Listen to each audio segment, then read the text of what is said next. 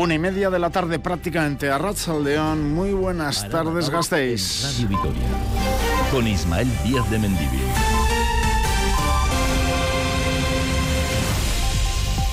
Y Araba, por supuesto, se confirma que el BEI va a reducir su espacio en Mendizorroza y Zagorrichu frente a la Icastola Vendaño. En este viernes, en el que Radio Vitoria les adelanta una serie de datos sobre la movilidad, como que la hora punta del tráfico en Vitoria-Gasteiz es de lunes a viernes a las 2 de la tarde. El día de mayor número de desplazamientos en la ciudad el jueves. Vitoria-Gasteiz, ciudad que recicla vidrio por encima de la media estatal. Enseguida se lo contamos. Y que hoy ha decidido en pleno seguir adelante con el laberinto vegetal. En cultura, la directora del Artium, Beatriz Herráez, cifra en 70.000 las visitas contabilizadas en 2022 al museo, lejos de las casi 100.000 que ha llegado a tener el Museo de la Calle Francia. Balance en el día que fallece Agustín Ibarrola con tres obras reconocidas en nuestras calles. La mirada junto a la Plaza de la Virgen Blanca, hombro con hombro en la Plaza General Loma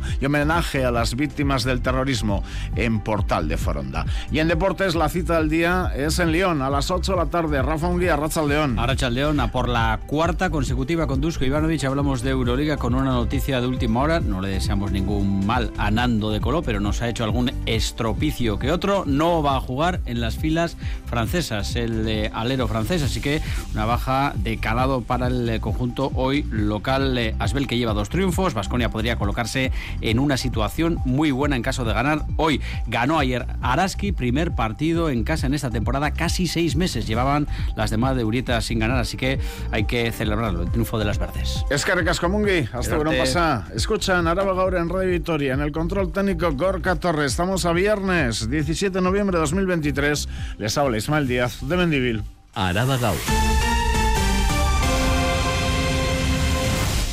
Tarde de viernes soleada, como ven, con algunas eh, nubes altas y termómetros rondando los 15 grados en Araba. Tenemos 15 ahora mismo en el sur de Vitoria-Gasteiz. Mañana sábado, tras una mañana fresca, otro día de sol y nubes altas. El matiz del sábado que las temperaturas van a alcanzar los 20 grados en nuestro territorio. Y el domingo, día calcado al sábado, hasta que entren las nubes desde el norte casi ya de noche. Sin accidentes graves en las carreteras de Álava esta mañana, pero con novedades en movilidad urbana. Se confirman los cambios en la circulación del BEI en dos puntos de la ciudad, zona de Mendizorroza y el entorno de la Icastola Avendaño. El objetivo, mejorar la seguridad para los y las peatones y también aumentar la fluidez en el tráfico. Tiene más detalles Silvia Núñez. Es uno de los proyectos del Gabinete Echevarría que busca mejorar la circulación en el sur de la ciudad y en los entornos escolares. En la zona de Mendizorroza se plantea un único hilo para el BEI, actualmente hay dos, en la calle que une la rotonda de las instalaciones deportivas con la de esmaltaciones. Es decir, el BEI circulará en dos direcciones por el mismo carril. Se gana, por lo tanto, uno nuevo para el tráfico ordinario. Se trata de una intervención global que además permitirá ganar un nuevo carril bici. Esta vía para ciclistas se proyecta en la calle Salvatierravide. Tendrá una longitud de medio kilómetro y conectará con el carril bici de la calle Álava. Y otro punto de intervención que cambiará la circulación del BEI se sitúa en el entorno de la Icastola Avendaño. Han sido numerosas las quejas de la comunidad escolar que situaba como punto negro el cruce entre Beato y Pedro Asúa desde la implantación del bus eléctrico inteligente. Ya existía un informe interno municipal que advertía de la peligrosidad en varios entornos escolares de Gasteiz y ponía la lupa precisamente en esta Icastola, en Avendaño. El proyecto del ayuntamiento plantea que el BEI cuente con un solo carril y reduzca el tráfico rodado en la calle México, una habitual vía de acceso a la Icastola. El plan municipal no contempla, al menos de momento, cambios para los entornos de otros centros escolares afectados por el BEI, como Escolapios y Ángel Ganivet, ambos en Jacinto Benavente. Más eh, la movilidad en la ciudad, abierto el proceso participativo de la zona de bajas emisiones, que inicia la recogida de información de cara a definir las futuras normas de acceso a dicha zona. Si quieren rellenar el cuestionario abierto, lo van a encontrar en la página web del ayuntamiento, pensando en vecinos y vecinas de la zona centro, casco viejo de la capital alavesa. Movilidad en el territorio de Álava, la Diputación refuerza desde este fin de semana las líneas de autobuses que unen Vitoria-Gasteiz con Amurrio y Laudio, la que une a la capital alavesa con Durango y la que nos une con Miranda de Ebro. ¿Y cómo nos movemos? Los y las alavesas, los y las gasteiztarras. El Ministerio de Transporte, a través de datos de telefonía, ha realizado un estudio que nos ofrece una imagen viva de nuestros movimientos diarios. Cada uno de nosotros de media realizamos 22 kilómetros al día en diferentes medios de transporte. Destaca que un gran porcentaje en Vitoria-Gasteiz se realiza a pie, ya que los desplazamientos de medio kilómetro a dos kilómetros son los más habituales. La renta, la economía, la economía doméstica, también influye. En cuanto nos movemos, quienes tienen un sueldo bajo limitan más sus viajes. Edurne Trascastro. Las y los alaveses realizamos al mes 27 millones de desplazamientos. Nos toca de media algo más de dos viajes diarios, 22 kilómetros al día por persona, distancia que realizamos en coche privado, transporte público, pero mayoritariamente a pie, ya que la distancia que recorremos normalmente se encuentra entre el medio y los dos kilómetros. Estos datos los proporciona el Ministerio de Transporte y los ha conseguido a través de datos de telefonía de nuestros móviles. Dibuja un mapa que en Vitoria-Gasteiz deja clara cuál es la hora más complicada para moverse por la ciudad, las 2 de la tarde. Es la hora punta los días laborables. Los fines de semana y festivos, la hora en la que más nos movemos es la 1. Y en cuanto a los días de la semana, el jueves es el día con mayor número de desplazamientos. Hay otro gran titular que se extrae de estos datos. La franja de edad que más se mueve por la ciudad y por el territorio está entre los 45 y los 65 años, seguido del colectivo de 25 a 45. Por otra parte, la renta es un factor que influye mucho en la movilidad. A mayor renta, más movilidad, aunque sorprende este año 2023 que a partir de abril hasta junio las personas con rentas altas han disminuido sus desplazamientos de manera significativa en Vitoria-Gasteiz. Este estudio refleja que nos movemos mucho, pero ¿A dónde vamos? Pues en esa cuestión no somos muy originales. Casa, trabajo y estudios son los desplazamientos más habituales. Los movimientos no frecuentes representan el menor porcentaje. En esta portada informativa, capítulo laboral. 573 trabajadores se van a ver afectados por los paros en eh, producción en Michelin previstos para el primer fin de semana y el puente de diciembre. Desde el sindicato LAB denuncian que la dirección ha cambiado de estrategia y anuncia ahora las desactivaciones poco a poco para mantener la tensión entre la plantilla Nerea García. Las actividades de refuerzos metálicos, fabricación de goma, tejidos metálicos y fabricación de membranas son las que se verán afectadas por esta nueva serial de desactivaciones. Los paros tendrán lugar el primer fin de semana de diciembre, 2 y 3, y también el puente de diciembre, y afectarán a un total de 573 trabajadores de la planta gasteiztarra de Michelin. Hace apenas 10 días la dirección trasladó a la plantilla ajustes productivos que suponían una reducción en la producción de 850 toneladas. Con estas nuevas paradas se prevé otra reducción de 3.000 toneladas más. Desde el sindicato LAB entienden que existe una bajada en el mercado, pero también observan que la dirección ha tenido un cambio en la forma de proceder. Una Arregui LAB que estamos notando es que la empresa nos los está dando ahora con cuentagotas. Así como hace unos meses nos los dio todos de golpe porque estamos a las vísperas de un referéndum, ahora parece que le gusta tenernos siempre un poco en tensión.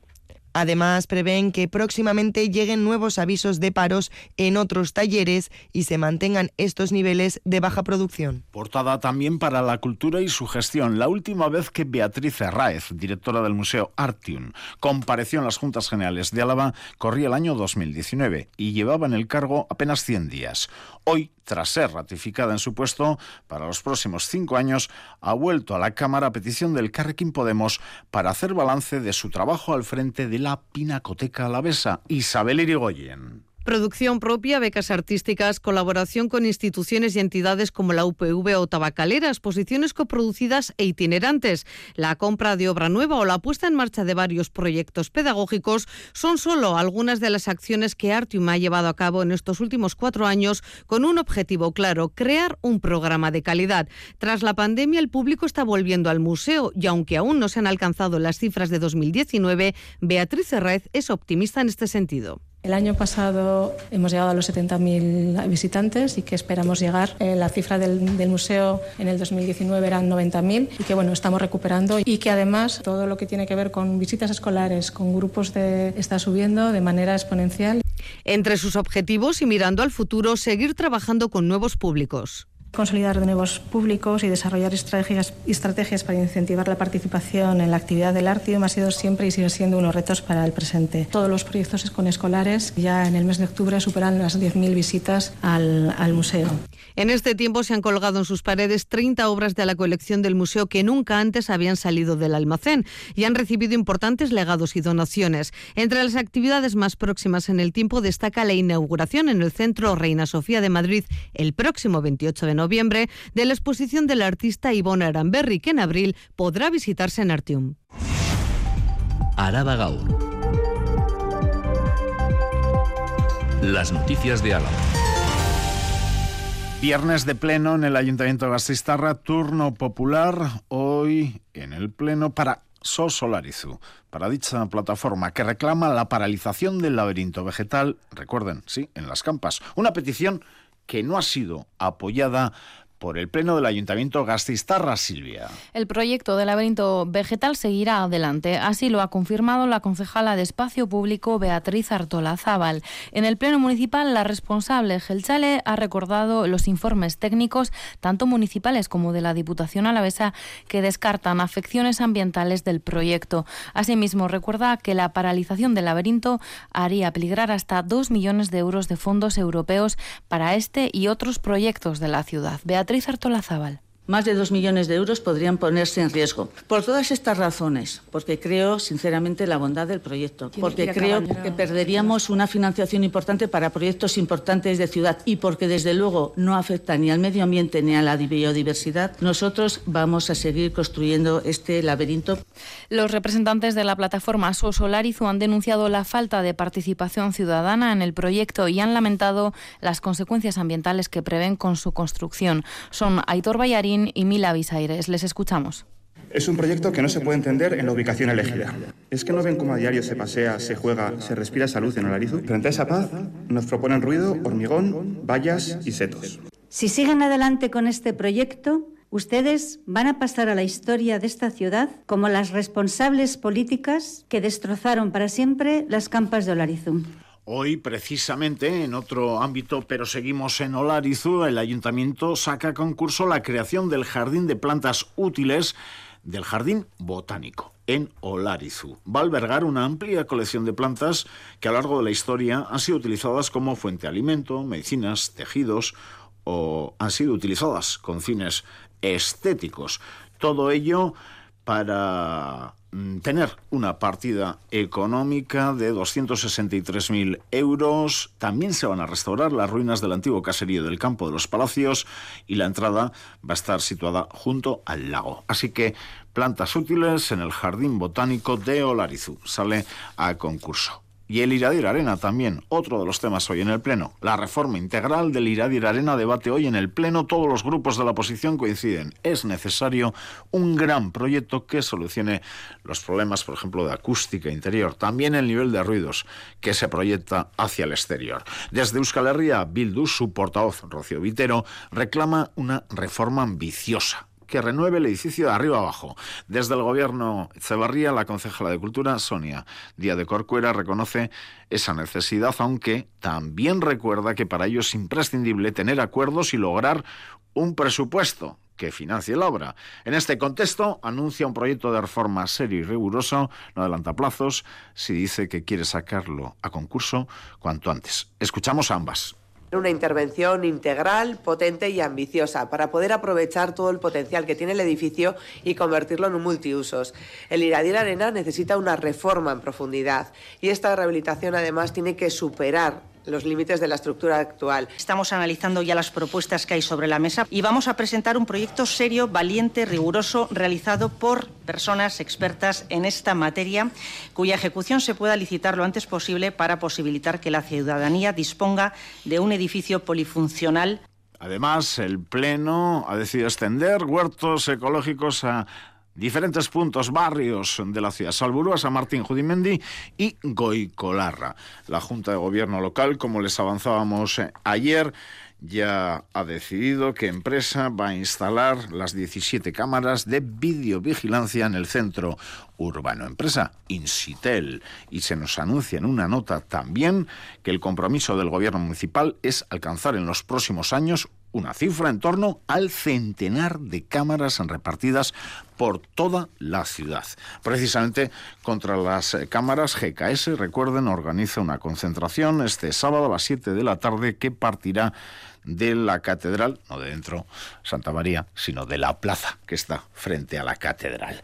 Y en esta jornada les tenemos que contar que mañana comienza la semana de reducción de residuos. Con tal motivo, Radio Vitoria está en una visita organizada esta mañana por el Ayuntamiento Gasteiztarra al vertedero de Gardelegui, a la planta de voluminosos de Jundiz o a los reutilizagunes de la ciudad. Gema Espinosa ha hecho todo el recorrido, todo el viaje y nos cuenta por ejemplo, cómo algunos de los residuos que generamos terminan reutilizándose. Gema, Arracha León. A Racha León nos encontramos en la planta de recogida de voluminosos en Jundiz. Antes hemos visitado el vertedero de Gardelegui, un vertedero que Joseba Sánchez, jefe del Servicio de Gestión Ambiental del Ayuntamiento de Gasteiz, cree que durará muchas generaciones si sabemos reciclar bien. Este vertedero no se va a llegar a llenar nunca. Es más, yo estoy convencido de que va a llegar un momento en el que el vertedero sí va a ser necesario, porque algunas de, las, de los eh, rechazos no van a tener, eh, siempre va a haber algo que va a ser rechazo del rechazo del rechazo, pero yo estoy seguro de que vamos a reducir otro,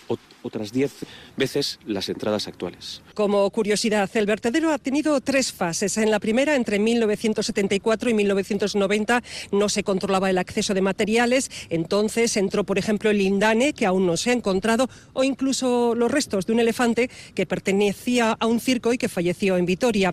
Entre 1990 y el año 2000, las obras en Lacua, Sabalgana o Salburuba obligaron a traer 10 veces más residuos que ahora a este vertedero. Desde el año 2000 el control es mucho mayor. El problema ahora es el reciclaje, nos dicen. En la planta de voluminosos, nos dice David López, responsable de la UTE Coopera Emaús, el 70% de los ciudadanos no avisa para poder recogerlos y son abandonados en la calle. El 70% de esas 2.800 toneladas han sido eh, abandonados. El año pasado, en el año 2022, eh, recuperamos un 2% solo un 2%, sin embargo, si se avisa, se puede recuperar el 70%. Otra curiosidad, los textiles que se dejan en los contenedores de reciclaje de ropa no tienen que estar en perfecto estado. Si es así, se venden en Copera. Es que ricasco, Gema, en esa visita que está realizando por Gardelegui, Jundiz, los reutilizagunes. Noticia que les adelanta Radio los y las gastistarras rozamos el sobresaliente en el reciclaje de vidrio. La tasa de reciclado es de un 85% con una media de 23 kilos por habitante. Vidrio, 4 kilos por encima de la media estatal que se sitúa en casi 20 kilos. En este contexto, mañana sábado, recuerden, empieza la Semana Europea de la Prevención de Residuos, una cita a la que Vitoria-Gasteiz se suma con diversas actividades como esta visita que están realizando hoy desde el Ayuntamiento de Vitoria-Gasteiz y otras que nos contarán la próxima semana. Miriam de la Mata. El vidrio es la fracción que mejor se recicla en Vitoria. El 85% de los envases de vidrio se depositan adecuadamente en el contenedor verde, lo que en números se traduce en 23 kilos por habitante y año y un total de 5.746 toneladas, un dato esperanzador que sitúa a Gasteiz por encima de la media estatal. No obstante, existe un margen de mejora, principalmente en la recogida de vidrio puerta a puerta de los establecimientos hosteleros. Joseba Sánchez es jefe de la unidad de residuos del Ayuntamiento. Cuando hablamos de vidrio estamos hablando de la fracción que a día de hoy más interiorizada tiene la gente, que mejor se recicla, donde sí que podríamos mejorar es en la recogida de vidrio puerta a puerta que hacemos a los bares. Por desgracia, a día de hoy todavía vemos bolsones de vidrio de, abandonados en la vía pública y esto es algo contra lo que tenemos que luchar, por una parte porque es un incivismo que, nos estropea la imagen de la ciudad y por otra parte porque son kilos de vidrio que deberíamos de recoger de forma selectiva. En este contexto, mañana comienza la Semana Europea de la Prevención de Residuos, marco en el que el Ayuntamiento Gasteiztarra y la Diputación realizarán la próxima semana diversas campañas y actividades de sensibilización dirigidas a toda la ciudadanía. En esta jornada hemos conocido que Guisarea, el modelo foral de atención en las residencias, ha sido finalista en los premios europeos de servicios sociales. Y el día después de conocer que 21 años de prisión al hombre que asesinó a su pareja en Murchante delante de sus hijos menores. La mujer gasteiztarra fue asesinada por su expareja, la cual tenía una orden de alejamiento y había sido denunciada en varias ocasiones por maltrato. El acusado, tras perseguirla por la carretera, la sacó de la calzada y le asesinó en presencia de sus dos hijos menores.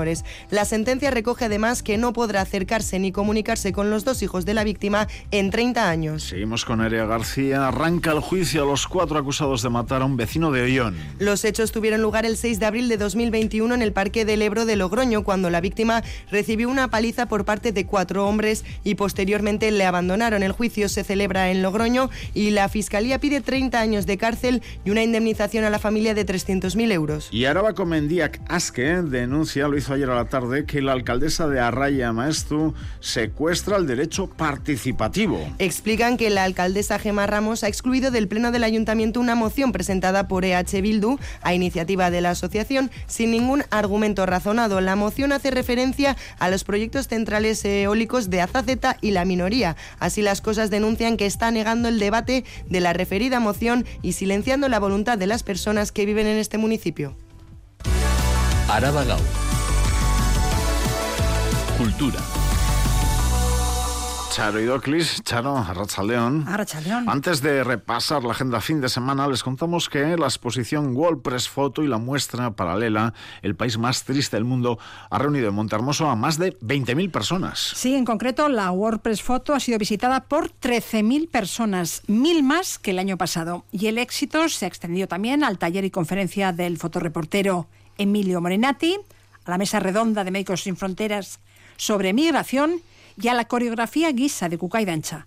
Todo se ha llenado. Vamos con la agenda fin de semana. Iván Zaldúa presenta hoy a las 7 de la tarde en la Casa de Cultura Ignacio Aldecoa el libro de cuentos a escondidas, traducción al castellano de su libro en euskera Iñunes, Iñuises. El profesor de Historia Económica de la Facultad de Letras de la UPV, Premio Euskadi de Literatura por Porvenir y Premio Euskadi de Ensayo por Ese idioma raro y poderoso, se sirve de lo fantástico para hablar de lo cotidiano.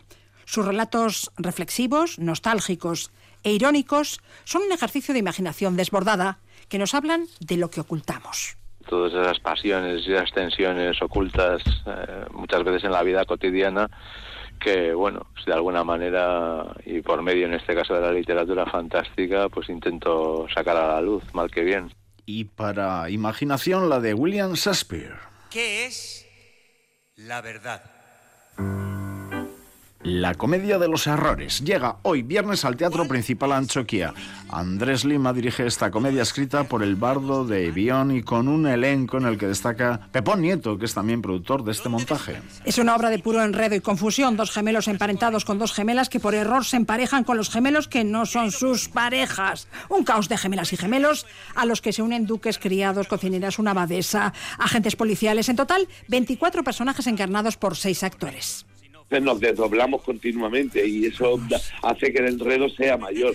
Es casi como un vodevil con gemelos que son confundidos por sus hermanos.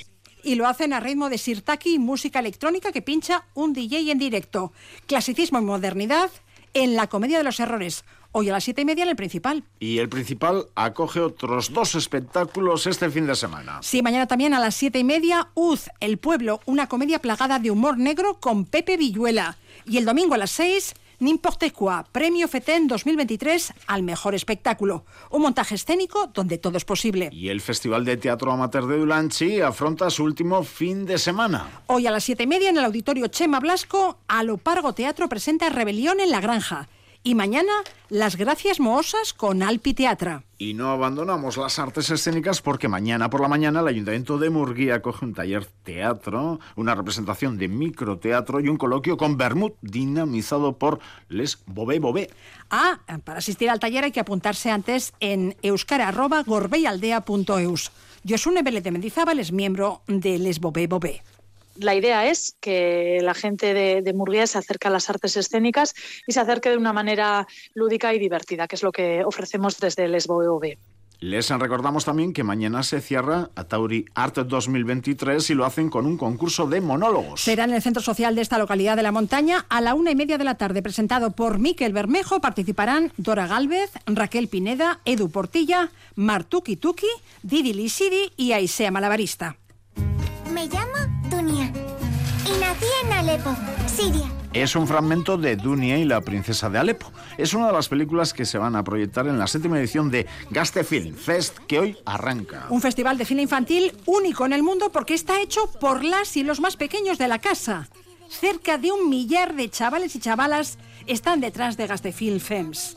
Ellos han seleccionado las películas, doblado algunos filmes, han creado los diseños de serigrafía. Ellos y ellas conforman el jurado. Se han programado proyecciones y talleres en Artium, los centros cívicos de Zabalgana y Salburúa y en Vital Fundación Culturunea.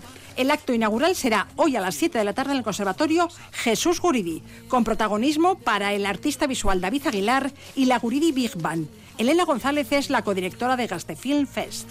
Vamos a irnos a la década de los 60 y de los 70 del cine croata y con esas imágenes nuestro artista visual nos va a hacer una propuesta de bueno pues de, de contenidos eh, de imagen amenizadas por la música de la Guridi Big Band. Más información en castefilmfest.com. Música maestra.